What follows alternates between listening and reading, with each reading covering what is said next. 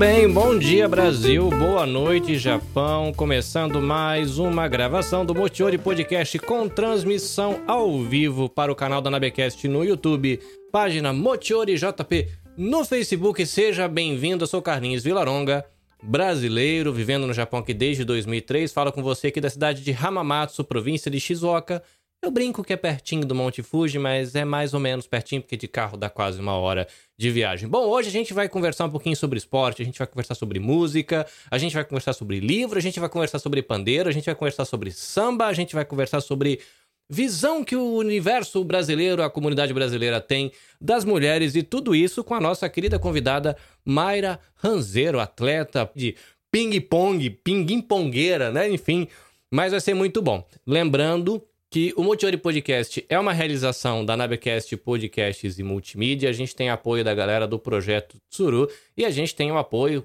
faz parte também do coletivo Podosfera Nipo Brasileira. Se você está nos ouvindo no podcast ou se você é uma pessoa com deficiência visual ou baixa visão, eu sou um homem branco, alto, pelo menos eu me acho alto, né? 1,78m, magricela, eu tenho olhos verdes, barba, cabelo e bigode castanhos, raspados com máquina e uso óculos de armação retangular. Estou com fone de ouvido aqui de estúdio e no primeiro plano eu tenho um microfone de estúdio. O pessoal que está acompanhando aqui a live tem alguns quadrinhos coloridos aqui no fundo e uma parede branca. A gente está transmitindo é, essa gravação numa tela retangular em duas molduras retangulares. Eu estou do lado direito, do lado esquerdo está a nossa convidada, a atleta Mayra Ranzeiro, e ao fundo a gente tem aqui um background em tom azul com alguns motivos japoneses. Muito bem, feito aqui a minha audiodescrição, eu vou apresentar aqui a nossa convidada. Mayra, seja bem-vinda ao Japão, seja bem-vinda ao Motiori Podcast. Muito bem, coisa linda, bem-vinda.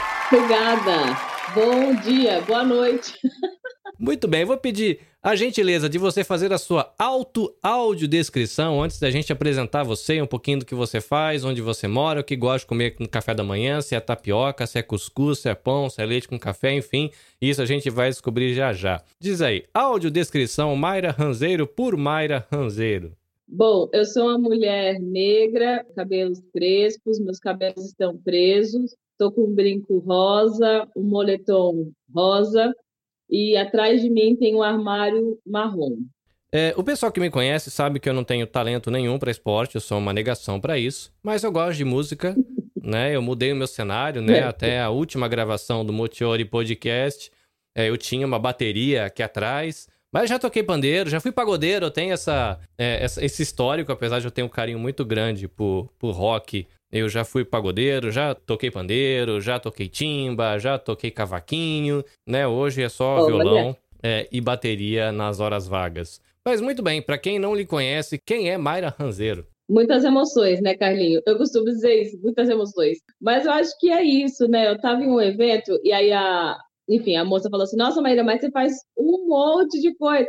Eu falei, como normalmente as mulheres são pessoas que fazem um milhão de coisas, né? É, sou atleta, né? Mesa tenista, Carlinhos que diz. E jogo tênis de mesa desde os 11 anos. E aí eu estava até falando com você antes, né? Que eu estive em Kobe para jogar o Mundial de tênis de mesa. E aí você está aí em, uma, em um dos países que o tênis de mesa é, meu Deus, é grande referência, assim. Né? O tênis de mesa é uma potência na, no continente asiático, né? Na China, Japão, enfim mesa tenista, também sou musicista, como você falou. Meu instrumento número um, assim, o principal, né, o pandeiro, mas toco percussão. E atualmente também sou professora de pandeiro e de percussão, compositora e escritora, né, autora do livro é, infantil Maíra Alegre Campeão. Acho que, para começar, é isso. Muito bem, coisa linda. Você sabe que eu tenho um carinho especial por percussão.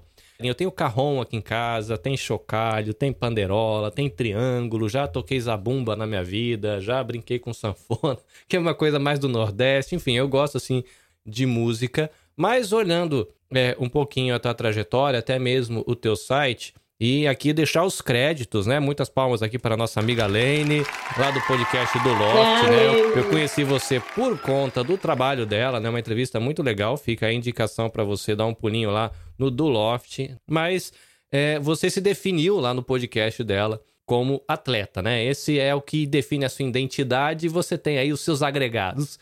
E olhando o seu site também, é, eu vi que você dá uma ênfase maior, primeiro para a questão da Mayra atleta, e depois vai se desdobrando. Eu vi que você não tem problema com idade, né? Até no próprio site já tá lá na cabeça do site a sua idade. Eu vi que você é bem descolada com isso. É só para o pessoal se localizar. É você tá com que idade hoje? 34. Você começou no seu tênis de mesa, né? No tal do ping-pong, que é da minha época de, de adolescente, tiozão. A gente gostava muito de jogar ping-pong. Tênis de mesa era coisa muito chique.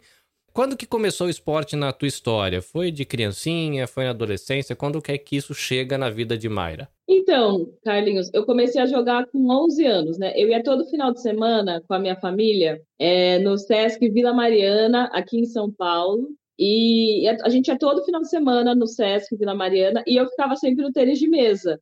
E aí, eu também sou canhota, inclusive, essa é uma das histórias, é a história, né, que eu conto no livro Maíra Alegre Campeã, e é verdade, assim, que a gente ia todo final de semana no clube, e esse clube é o Sesc Vila Mariana. E aí, enfim, a minha, meu pai e a minha mãe ficavam na, na sala de leitura, a minha irmã ficava no futsal, o meu irmão ficava no vôlei e eu ficava no tênis de mesa. E todo final de semana. E eu me apaixonei pelo tênis de mesa e aí um dia teve um evento, foram pessoas assim, profissionais, né, do tênis de mesa, e falaram que eu levava jeito, assim.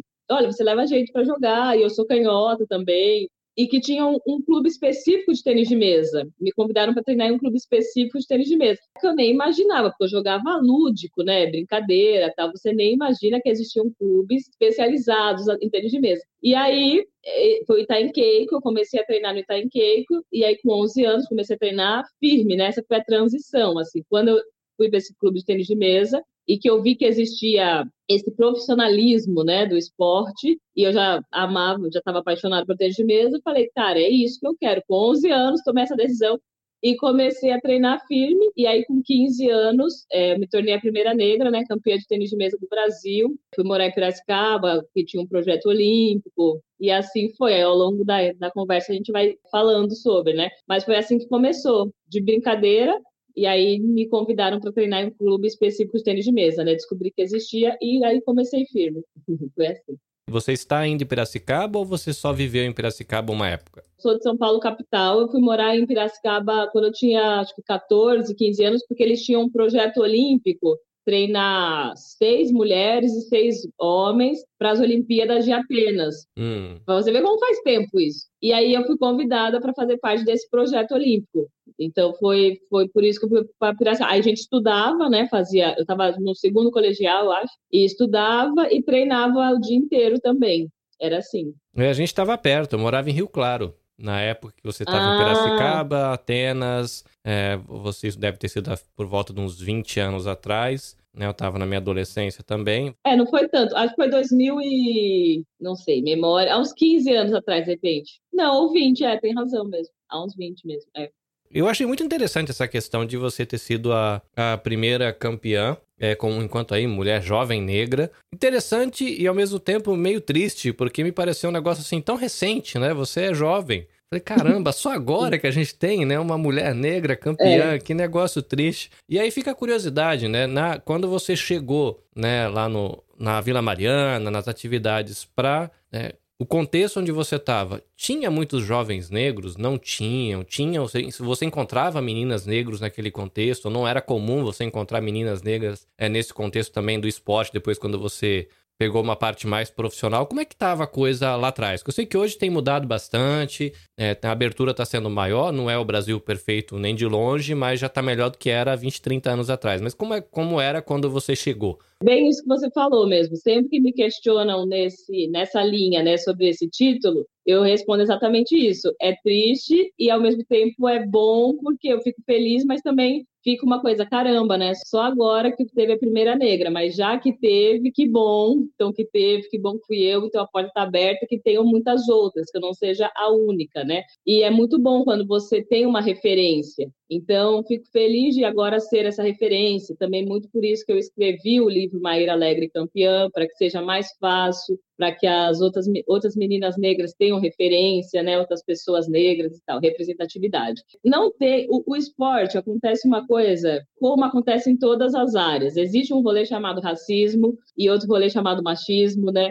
é uma estrutura. Então, no esporte, essa estrutura também está ali. Então, assim, não tinham muitas meninas praticando tênis de mesa. Até hoje não tem muitas mulheres praticando esporte, né? Ou tem, eu também fui professora durante muito tempo de tênis de mesa. E às vezes tem, mas elas chegam numa idade assim, 15 anos, para de jogar, desiste, porque às vezes começa a namorar e o namorar com um homem, o namorado fala assim: olha, você tem que parar de jogar, tá viajando muito, começa a ficar com muitos ciúmes e fala para elas pararem de jogar, parar de ir para os campeonatos, e elas param acontece uma desistência muito grande mesmo nos 15 anos de mulheres, assim, de meninas, de adolescentes. E já são poucas, já não são muitas que são incentivadas a praticar esporte. E essas que praticam, acontece essa evasão aí nessa idade.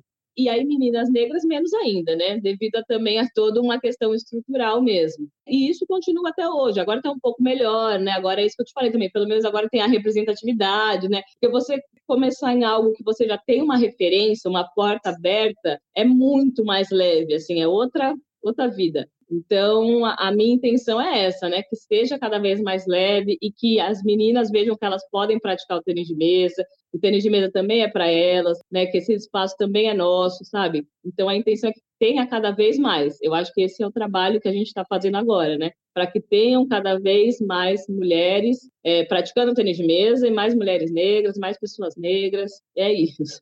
E hoje aqui no Japão, a gente tem a garotadinha que culturalmente é praticamente japonês. Então, no coraçãozinho dele, eles entendem, cara, eu sou eu sou daqui, né? Esse é meu espaço. E ao mesmo tempo eles encontram essa barreira, né? Às vezes vão fazer uma entrevista de emprego e não conseguem entrevista de emprego só porque não tem cara de japonês.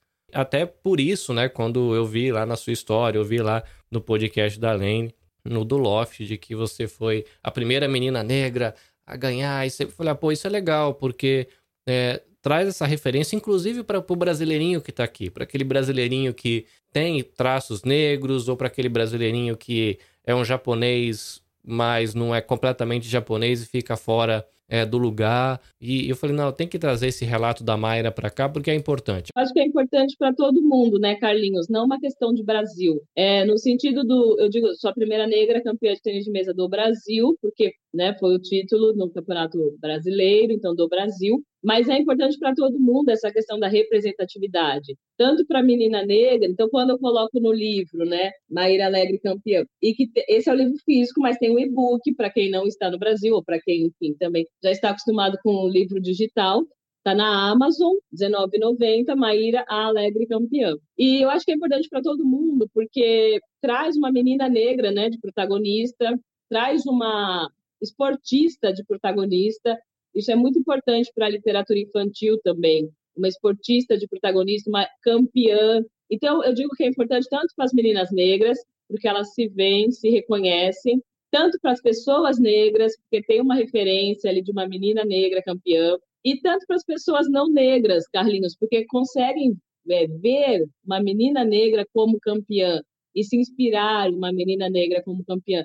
Isso é muito importante. As coisas mudam, né? Na minha opinião, quando a gente consegue, quando eu vejo pessoas não negras comprando o livro Maíra Leia Campeã, eu fico muito feliz, porque é isso, aquela criança é, se espelhando em uma menina negra. Então ela já vai ver é, a amiguinha ali do colégio negra de outra forma, como campeã, como inspiração. Isso, e aí as coisas vão mudando. Então, é, eu, na minha opinião, é um livro que é para todo mundo, né? E que tem essa, essa função. E, além de tudo, de trazer como campeã, é também com alegria. Isso também é muito importante, porque a gente está acostumado a, ouvir histórias é, de pessoas negras sempre com muita dor, com muita coisa. E, ok, também temos dores, também né, sabemos de toda, todo o histórico aí. Mas a gente também tem alegria, então é muito legal é, que traz de uma forma leve uma conquista e de forma leve, e, e que é uma realidade, né? É a minha história, é de verdade, não é nem que eu estou inventando. Então, é, são várias intenções muito importantes que traz o livro, que, para mim, na minha opinião, é importante para todo mundo, sabe? Ele tem essa capacidade de inspirar e levar alegria para crianças de todas as idades e de todos os lugares do mundo, né?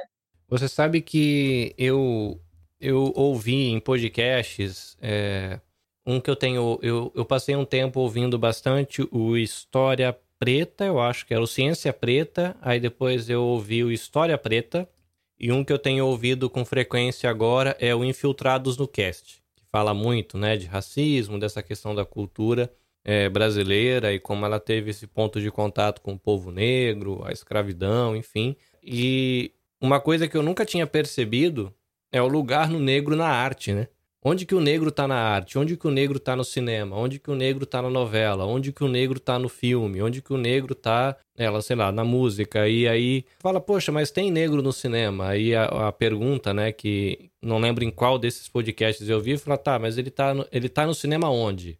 Ele é o motorista, ele é o faxineiro, ele é o cara que vai preso, ou a menina que vai presa, ele, é, ou ele é o ator bem sucedido, ou ele é o personagem que deu certo, ele é o personagem vencedor. Então, realmente é muito interessante essa questão que o, que o livro traz. E que é a verdade. O mais importante é isso, é uma história real. É mesmo uma pessoa que, foi, que é campeã e com alegria, né? É a verdade porque a gente vem de riquezas, né, de rainhas e de reis. Então é importante também que essa história seja contada. Mas para além disso, né, falando na contemporaneidade, é isso, né? É, é uma realidade, é a minha história, é a minha família.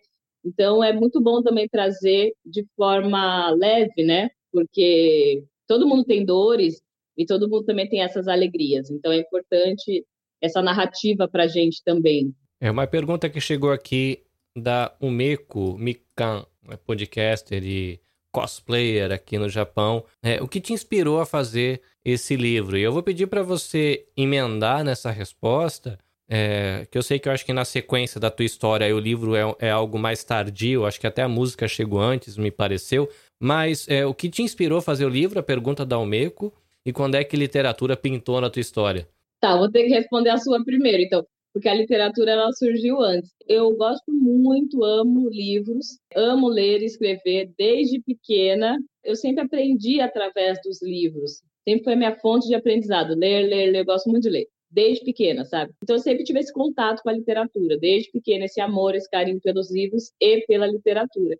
E chegou um momento que eu falei, ah, meu sonho, escrever um livro e fiz letras, né, na, fiz letras na UFSC, gosto muito de crianças, tá, vou escrever um livro sobre o quê? Aí com, aí com 15 anos, quando eu fui a primeira negra campeã de tênis de mesa do Brasil, eu estava treinando muito, assim, estava na seleção, é, com muitos objetivos, então treinando muito. E quem registrou essa conquista, inclusive, foi o meu técnico. Eu nem me atentei, assim, ele que registrou, botou nas mídias, né, saiu na Folha, no Estadão, na revista Lança, enfim. Ele que registrou, que foi muito bom, porque na época eu nem estava com cabeça para só, só estava com cabeça para treinar. E aí quando eu fiz 30 anos, em 2017, Aí eu já tinha feito letras, já tinha conhecido outros mundos, né? Fui para o samba também, conheci as referências como Dona Ivone Lara, Clementina de Jesus, conheci essas referências negras e femininas e vistas como dona, né? No samba, quando você tem o título de dona, significa muita coisa.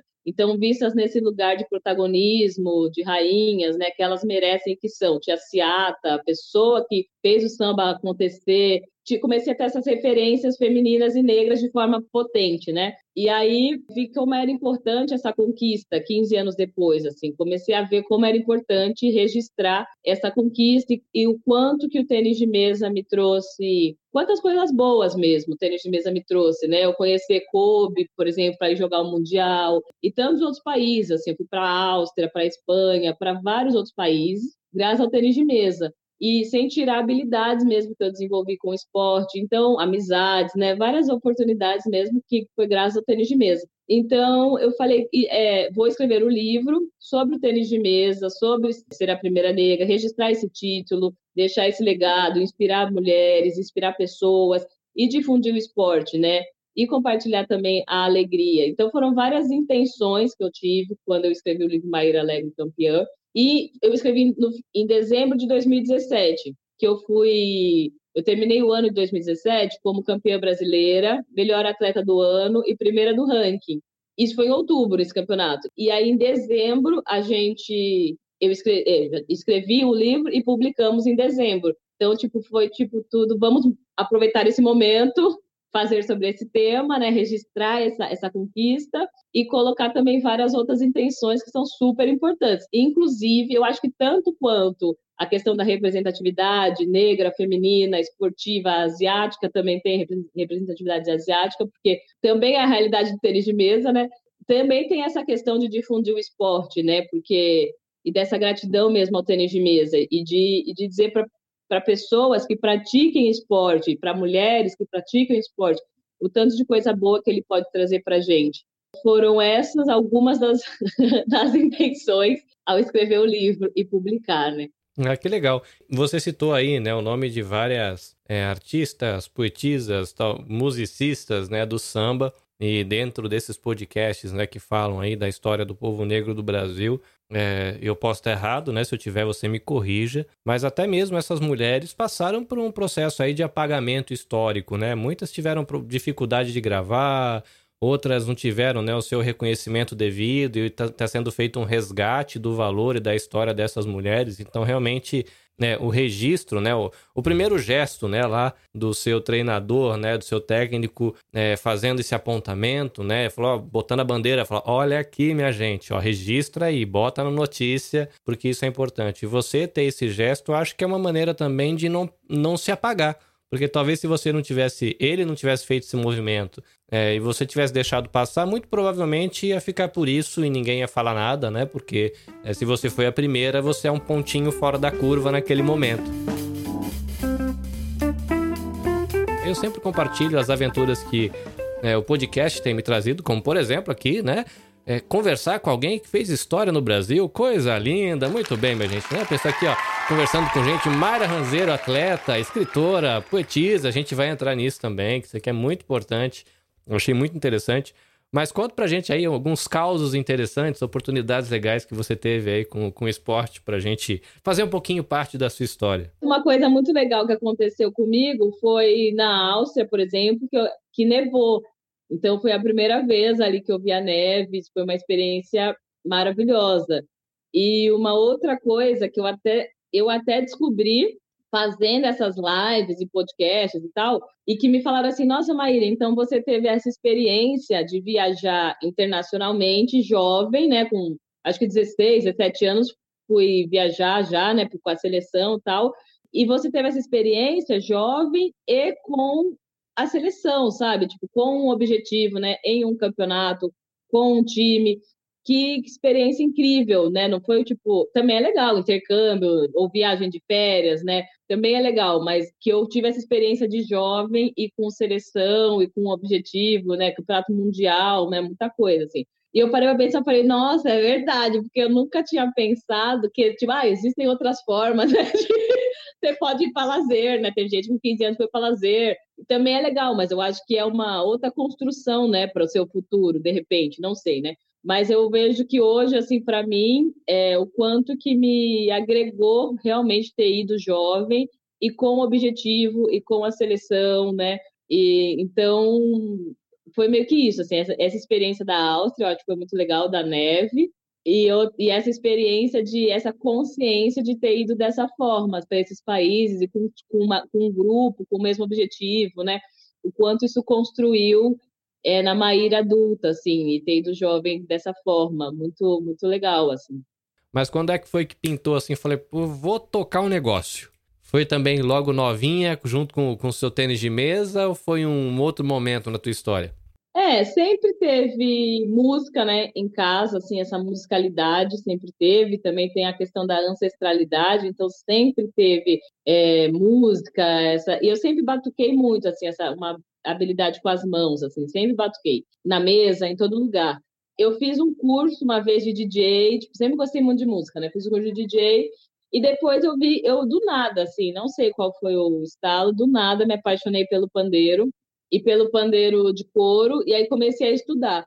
Mas acontece que nessa época eu estava na seleção, assim, jogando muito tênis de mesa, então não dava tempo de eu me aprofundar na música, estudar, estudar mesmo, né? Então eu fui, continuei focada no tênis de mesa e ouvindo música tal. estudando como dava. E aí, quando chegou um momento que eu já que eu falei assim, bom, agora não vou mais vou continuar jogando, mas não vou mais ser da seleção, né? Então, agora vai dar para investir um pouco mais na música. E aí foi aí que eu comecei a comecei a tocar em alguns grupos, aí comecei a estudar mesmo é, percussão, né? Música, cavaquinho também toco um pouco, violão também. Todo mundo, a gente se empolga, né? Músicos, musicistas são pessoas empolgadas. E, mas foi assim, daí que eu realmente consegui me entregar ao estudo da música. Curiosidade aqui, técnica, né? Coisa de músico. Gente, se você não é músico, por favor, a gente vai falar do livro, a gente vai falar de outra só uma curiosidade. Por que couro? Qual que é a diferença do couro pro de plástico? É só uma questão do timbre? É uma questão da levada? Qual que é a questão? Então, foi aleatório que eu me apaixonei pelo de couro, assim, porque eu comecei, o primeiro contato de pandeiro que eu tive foi o de nylon. Foi o pandeiro, a minha irmã tem um pandeiro de nylon, inclusive ela que me passou o primeiro, primeira levada, que é partido alto, ela, a primeira levada que eu aprendi, né, de partido alto, no pandeiro de nylon. Mas do nada, não sei porquê, eu me apaixonei pelo pandeiro de couro. É, é, diferente, assim, a forma de tocar é diferente. É, o pandeiro de couro ele é mais utilizado no choro, mas você pode tocar pandeiro de couro no samba. Eu toco no samba, né? Antigamente utilizava-se muito mais o pandeiro de couro, mas aí com a questão de afinação, é, estúdio e tal, aí usa mais o de nylon, né? Ele desafina muito menos, tal. E então hoje em dia o de nylon ele é muito mais utilizado no samba, pagode, muito mais, assim, muito mais. E também tem um som ótimo, assim. O de nylon ele é bem mais, ele é mais agudo também do que o de couro. E, mas assim, o, algumas referências né, do pandeiro, por exemplo, Marcos Suzano ele é uma grande referência também. Ele usa o pandeiro, ele toca pandeiro, sei lá, em funk, em jazz, em, em vários, em música eletrônica, em vários ritmos. A Larissa Maitá também posta vários vídeos no Instagram, também tocando em vários ritmos. Ludmilla, sabe, vários ritmos assim tocando pandeiro. E, e outra, uma percussionista barra pandeirista, assim, que eu vou indicar, que recomendar muito para vocês pesquisarem, se chama Márcia Vegas, que é uma grande referência, assim, para nós. Ela toca na banda do Jorge Aragão, então, uma grande referência, né, de mulher tocando nesse nível, assim. Então, quando a gente vê a Márcia Vegas ali no DVD do Jorge Aragão, a gente, ah, meu Deus, a gente também pode chegar lá, nesse nível de é, nesse patamar, né? Um grupo, uma, uma percussionista. Então, isso é muito legal, assim, ela, ela representa muita, muita coisa, uma grande referência. Bom, falando em samba, né? A gente falou um pouquinho de letras, falou um pouquinho de diversão, falou um pouquinho aí de ancestralidade. É, você já falou da questão, né, da sua história sendo aí uma percursora, né, representante aí da, da mulher brasileira negra, da menina que está ali fazendo história, ganhando a sua medalha, fazendo o seu, é, abrindo o caminho, né, não só isso, né, tá ali abrindo caminho para quem vem depois. Mas você também se embrenhou aí na poesia, se embrenhou aí na, na, na escrita de música. Né? Conta um pouquinho desses causos, porque tenho, não tenho certeza se eu, você me corrija se eu estiver errado, não é uma única música que você escreveu, você tem mais música escrita, correto? Sim, sim, tenho mais músicas. Mas eu acho que às vezes as pessoas pensam, nossa, Maíra, mas você escreveu livro, você também tem música.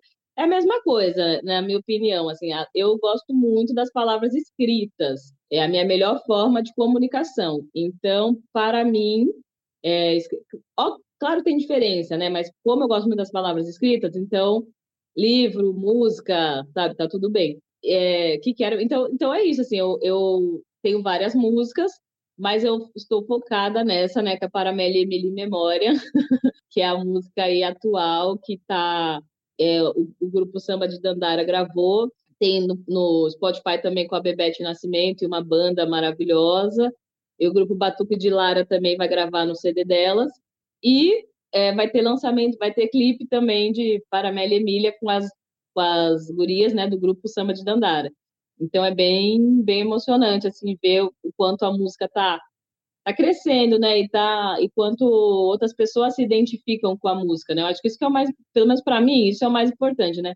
Você saber que não é só você, né, que foi saiu de você e que outras pessoas se identificaram. Isso é o mais importante para mim, pelo menos, como compositora e escritora. Eu vou pedir para você contextualizar, gente, porque talvez a pessoa seja uma pessoa que ouve mais funk, ouve mais sertanejo, ouve rock, não faz ideia quem é Emília, não faz ideia quem é Amélia. Pinta um pouco esse cenário pra gente é, do que você estava pretendendo, o que estava no seu coraçãozinho poético quando você escreveu para Amélia, ou melhor, para Emília e Amélia em memória. Bom, é que Amélia e Emília é, são dos grandes clássicos do samba, grandes clássicos. A Amélia é um grande clássico, acho que muita gente conhece. A Amélia, que era mulher de verdade. Isso. Alguém, todo mundo algum dia já cantou essa música, infelizmente. Então é um grande clássico mesmo, né? E que a gente realmente cantava, né? Sem perceber o, a besteira que a gente estava falando. Enfim, isso foi tipo uma vivência, né? Foi aos poucos eu fui entendendo de tanto ir nas rodas de samba, de tanto também cantar essas músicas nas rodas de samba. E depois o movimento de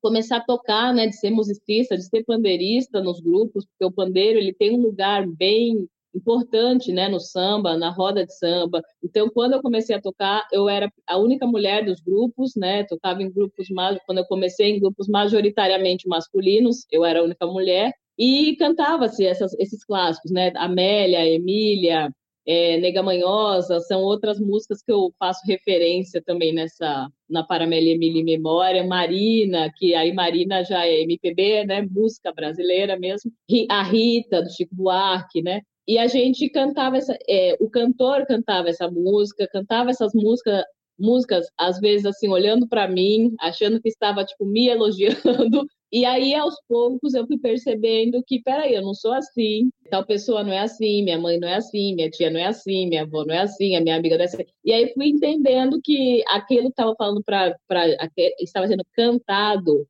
para a gente, né, dizendo que nós mulheres éramos de tal maneira, não era bem assim. E aí também veio junto com o movimento de conhecer o movimento das mulheres no samba, com esse movimento de me aproximar mais, né, de ouvir cada vez mais Dona Ivone Lara, Carolina Maria de Jesus, que além de escritora é compositora também, Leci Brandão, né, começar a conhecer também as mulheres do samba, compositoras, cantoras, compositoras, tal. E aí fui vendo que não era bem assim e que era importante a gente falar da gente, a gente contar nosso eu lírico feminino, isso também é uma outra questão é, do livro Maíra Leia Campeã também, porque eu fiz tanta questão de escrever, que é muito importante também, que a, é, na minha opinião, né?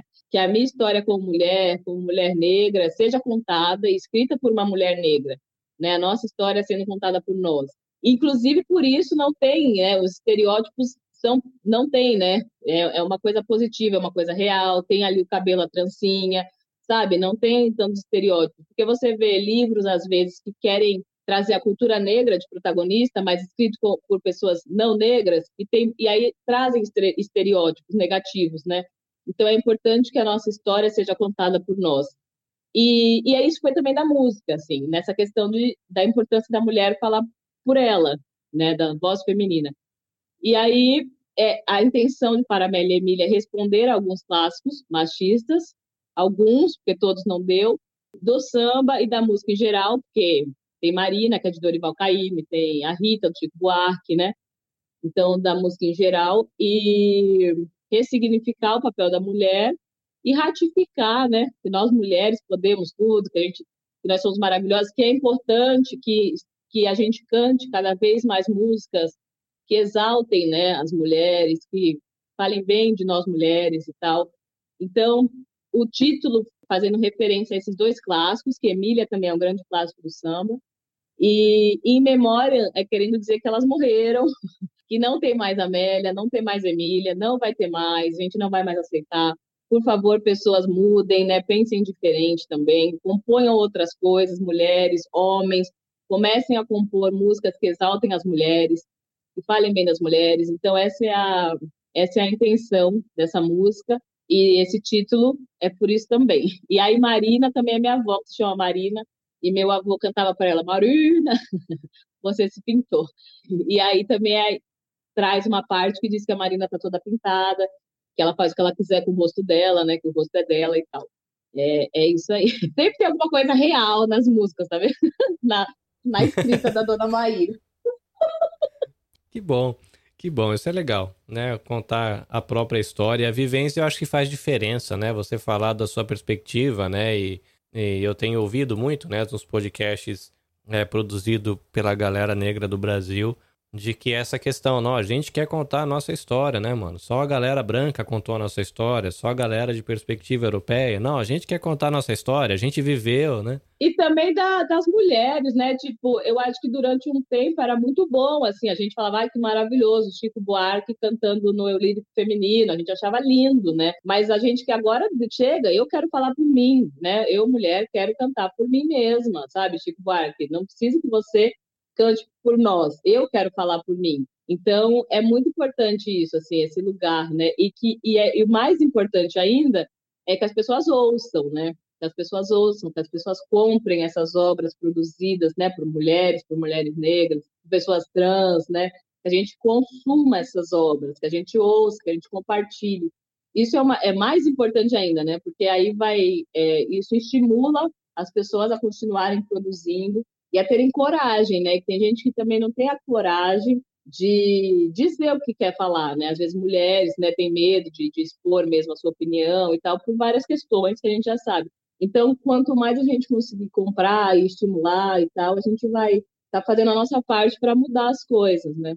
Antes da gente concluir o nosso papo, eu não queria deixar passar. Você tem um projeto social que você encabeça, se eu entendi corretamente. Conta um pouquinho pra gente do que é o projeto, o que, que você faz nesse projeto, qual que é a proposta. Então, Carlinhos, a gente, eu, a gente tem o livro, o livro Maíra Leg Campeã e algumas escolas convidaram para que eu fosse na escola conversar com as crianças. É, teve uma escola que conseguiu comprar uma mesa de tênis de mesa, eu consegui conversar com as crianças, é, jogar com as crianças, então foi muito legal elas tiveram essa vivência de, do livro, né? A professora contou a história, então elas já conheciam a história, e aí a professora falou: a Maíra vai vir aqui conversar com vocês. Elas, ah, ela existe e tal, e fui. E depois ainda teve a parte prática. Então, assim, é muito legal, né? A gente nem imagina o quanto isso pode influenciar e mudar a vida de uma criança, né? O quanto isso afeta no futuro. Eu tô imaginando eu, criança, vendo um livrinho e normalmente a gente pensa que livrinho é história inventada e de repente alguém fala para mim, não, essa moça vai vir aqui. Cara, de explodir a cabeça, né? Deve ser muito legal. Deve ser muito legal. Exatamente, exatamente. E aí o que aconteceu foi que, óbvio, para gente é, se locomover, né, para ir até lugares, existem custos, né? O livro ele tem um custo. Algumas escolas tinham condições de pagar, de comprar os livros e tal, e outras escolas não. E a, e a gente também tem muito no Brasil, né? Que as pessoas não gostam, que as crianças, enfim, não gostam de ler. E aí, quando eu cheguei nessas escolas, as crianças todas, assim, piraram e queriam muito livro, sabe? Se identificaram, abraçavam o livro, ah, eu quero o livro, eu quero o livro, liam, assim, o máximo que podiam. Eu falei, nossa, essas crianças estão gostando de ler, né? Só que algumas não podiam comprar, não tinham condições de comprar. E precisavam dessa referência, dessa representatividade e tal. E aí a gente falou como é que a gente consegue fazer isso funcionar, né? Porque a gente está vendo que as crianças querem ter acesso ao livro, ter acesso. Eu, eu vi o quanto é importante quando eu vou lá e converso, sabe? Só que, óbvio, a gente precisa de dinheiro para fazer as coisas, né? eu tenho um custo também com o livro, eu tenho um custo com o transporte. Isso é importante que as pessoas saibam porque muita gente fala, Maíra, vem aqui de graça. Gente, tem custos as coisas, né? Não tem como. Então, o que a gente começou a fazer? Procurar pessoas, né? Empresa e pessoas que poderiam apoiar esse projeto. Né, financeiramente mesmo, doando, comprando livros, e esses livros que as pessoas compram, a gente doa para escolas, instituições que têm essas crianças que querem né, receber o livro, receber essa conversa comigo tal, e não tem condições de comprar, e a gente sabe o quanto essa representatividade, quanto essa conversa vai mudar a vida das crianças. A gente conseguiu fazer em mês passado, né, uma ação social com apoio de uma empresa e, e mais uma pessoa, assim, foi muito legal. A gente conseguiu doar 100 livros para a EMEB Carlos Sintra em Santa Isabel, interior de São Paulo a professora já tinha feito a contação de história, e aí eu fui lá, conversei com as crianças, a gente conseguiu doar os 100 livros. Então, assim, foi incrível, né? A gente conseguiu fazer essa ação muito legal, assim. As crianças, nossa, ficaram muito, muito felizes. Assim, e, mas a gente conseguiu devido a esse apoio financeiro. E aí, é, a gente já tem mais duas escolas, assim, que, no mínimo, né? Duas, já tem mais na lista, mas de prioridade. Duas escolas também que querem receber essa ação. E aí a gente precisa do apoio. Então, quem puder apoiar comprando livros, doando lá, comprando né, os livros. É só entrar no site www.mairaranzeiro.com.br.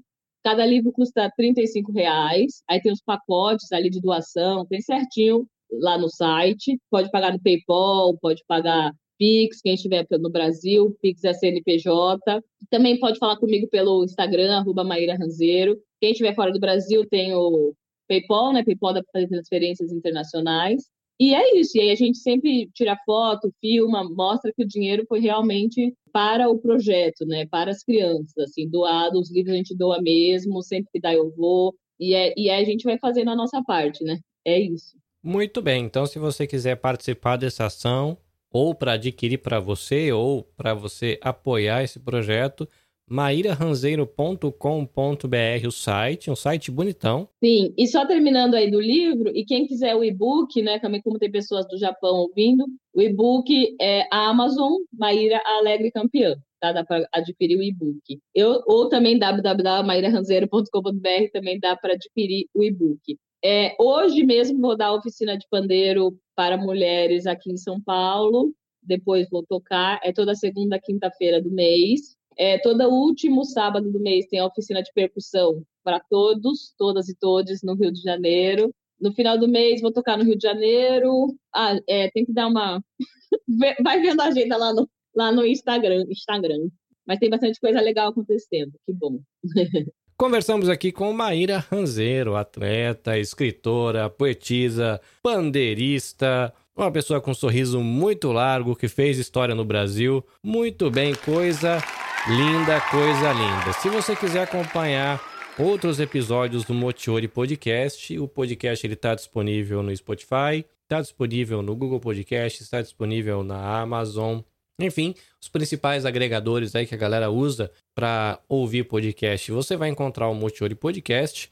Lembrando também que a gente tem o apoio da equipe dos psicólogos, nutricionistas do Projeto Tsuru, que sempre estão aqui no Motiori trazendo conhecimento para gente, para gente debater sobre saúde mental, falar sobre saúde do corpo. Então, se você quiser conhecer, projetotsuru.com. Para quem está no Japão, Atendimento psicológico em português, em japonês, em inglês, em espanhol, online e presencial. Então fica aí o convite para você visitar o perfil arroba Projeto Tsuru, que na verdade é arroba Projeto Underline Tsuru. Uma outra coisa muito interessante é você conhecer outros podcasts e outros podcasters da comunidade brasileira no Japão. A gente tem vários aqui no Japão. Alguns estão conectados em uma rede, em uma grande família chamada Coletivo Podosfera Nipo Brasileira. Então você pode seguir o arroba podnipobr ou seguir a hashtag podnipobr, tanto no Twitter quanto no Instagram, e você vai é, acompanhar. A galera é muito ativa no Instagram, alguns são ativos no Twitter, alguma coisinha no Facebook, mas eu acho que o Instagram é o melhor caminho, arroba podnipobr. E se você, meu querido ou minha querida pequena empreendedora, quiser aqui apoiar a produção do Motiori Podcast, entre em contato na bcastjp.gmail.com. A gente está com um espaço para anunciantes e é um espaço acessível a pequenos anunciantes. Eu tenho como pequeno empreendedor né, na questão de produção de conteúdo, pequeno empreendedor na prestação de serviço de edição de podcast. É, eu sei a dificuldade que é a gente empreender, então você, pequeno empreendedor, pequena empreendedora, está aí trabalhando com venda, com, sei lá, com camiseta, com joias, com.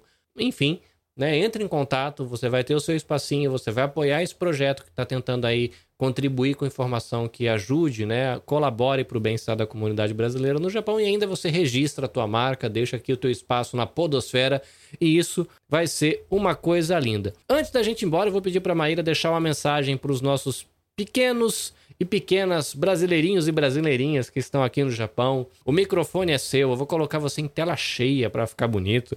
Com você em 3, 2, 1. Bom, quero agradecer ao convite aí do Carlinhos, foi ótimo estar aqui conversando mais sobre a minha história, né, contando é, sobre as minhas visões de vida, o que eu tenho pensado, o que eu tenho feito, dizer para a galera, então, para os pequenininhos, para as pequenininhas, que e sei lá, acredito em você. Eu acho que nem, nem sempre é fácil, né? Mas acredito em você, faz o que você gosta, o que você acredita e não desista. Persistência é o caminho e vai ter desafios, vai ter dificuldade, mas continua, acredita em você e vai em frente. Persista nos seus sonhos, nos seus objetivos, trace metas e vá em busca do que você deseja, né? E só para finalizar, assim, daquilo que você falou, que eu, que eu abri caminhos, acho que sim, no tênis de mesa abri esse caminho, desejo que tenham muitas outras, é, que eu não seja a única, né, que eu seja a primeira de muitas, e que isso no tênis de mesa, mas eu só consegui abrir esse caminho no tênis de mesa porque tiveram muitas antes de mim, né, que abriram os caminhos para que eu pudesse, inclusive, me ver, ter certeza que eu podia jogar tênis de mesa, ter certeza que eu posso tocar pandeiro, que eu posso compor. Então, eu sou a continuação. No caso, no tênis de mesa, eu abri o caminho, mas estou só continuando o que as que é, vieram antes fizeram, né? E, abriram os caminhos. Né? Que são as brabas, né? Eu estou só continuando. E, e, é isso, e agradecer mesmo aí, Carlinhos. Acho que foi um papo muito bom. Obrigada. Muito bem, foi lindo, maravilhoso. Conhecemos Maíra Ranzeiro, pandeirista, atleta de tênis de mesa, autora do livro Maíra Alegre Campeã. Foi bom demais. A gente se vê em breve. Até a próxima, paz. Saúde para todo mundo. Sayonara. Sayonara, verdade.